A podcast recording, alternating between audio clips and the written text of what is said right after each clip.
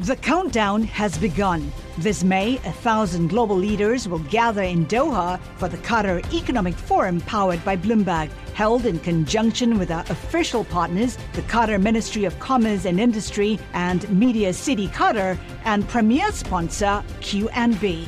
Join heads of state, influential ministers, and leading CEOs to make new connections and gain unique insights. Learn more at QatarEconomicForum.com. Le entregamos todo lo que necesita saber para comenzar el día. Esto es Bloomberg Daybreak para los que escuchan en América Latina y el resto del mundo.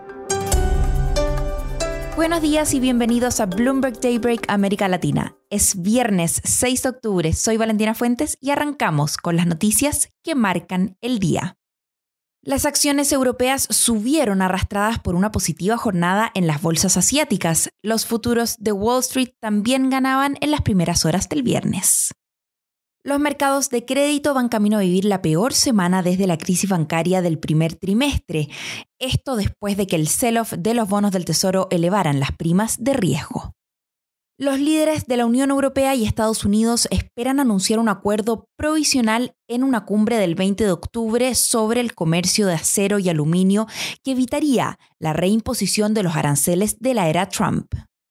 Y el gobierno ruso ha permitido la reanudación de las exportaciones marítimas de diésel apenas unas semanas después de imponer una prohibición que perturbó los mercados mundiales.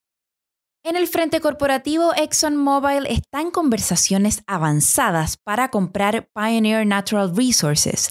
Un acuerdo entre las dos compañías podría evaluarse en hasta 60 mil millones de dólares. Esto se convertiría en la mayor transacción que haya realizado Exxon desde 1999. Y Goldman está a punto de poner la primera piedra en una nueva sede en Dallas que albergaría a unos 5.000 empleados. Esto refuerza su apuesta por Texas. Volamos a América Latina porque la inflación de Chile para septiembre fue mayor a lo esperado por los economistas, situándose en 0,7% mes a mes. Perú recortó la tasa de interés por segundo mes consecutivo tal como lo esperaba el mercado. Esto al enfriarse la inflación más de lo previsto y profundizarse la recesión en ese país. Sin embargo, el banco dijo que esto no implica necesariamente un ciclo de reducciones sucesivas de tasas. Seguimos hablando de política monetaria porque el Banco de México bajará las tasas un cuarto de punto en marzo según una encuesta de Citibanamex. Una versión anterior de la encuesta preveía que la entidad empezaría a relajar los costos de endeudamiento a principios del primer trimestre. Y las autoridades venezolanas anunciaron una orden de detención contra el líder de la oposición y ex jefe del gobierno interino Juan Guaidó. Acusan traición a la patria y corrupción de hasta por 20 mil millones de dólares. Ahora, Andrea Navarro, de la oficina de Bloomberg News en México, presenta la entrevista del día. El miércoles por la tarde, los operadores de aeropuertos en México, conocidos como GAP o Mayasur, dijeron que el gobierno de Andrés Manuel López Obrador modificó de forma unilateral y sin previa comunicación la estructura de tarifas relacionadas con sus aeropuertos. Para hablar más del tema tengo a Mike O'Boyle. Mike, ¿Qué sabemos de la notificación que le hicieron a los operadores? Pues hasta el momento sabemos muy poco. Los operadores salieron ¿no? en la noche de miércoles para decir que han recibido notificación del gobierno que iba a hacer cambios en su estructura de tarifas. Pero más de esto no sabemos. Lo que sí sabemos es que esas tarifas son el clave de, de, las utilidades ¿no? de, de, esas empresas y el mercado lo ha tomado esta noticia de que están tocando las concesiones de ellos muy negativamente.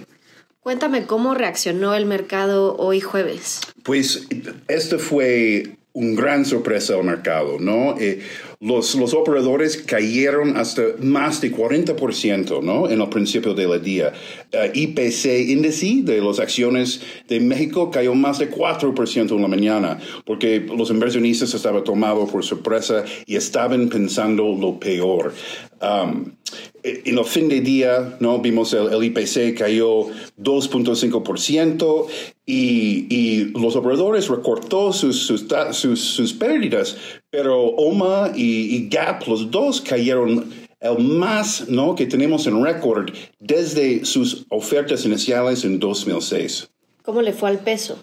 Pues el peso también vi un poco más presión. Fue el peor, tenía el peor pérdidas, ¿no? De cualquier moneda ah, de mercados emergentes hoy, ¿no? entonces, estamos viendo que los inversionistas no solo están preocupados por los aeropuertos, pero también si se está marcando una, una posición más agresiva de López Obrador contra posiblemente otros sectores también. ¿Como cuáles sectores? Pues una cosa que obviamente están preocupados es uh, empresas reguladas, ¿no? Uh, vimos una caída muy fuerte en, un operador de las carreteras.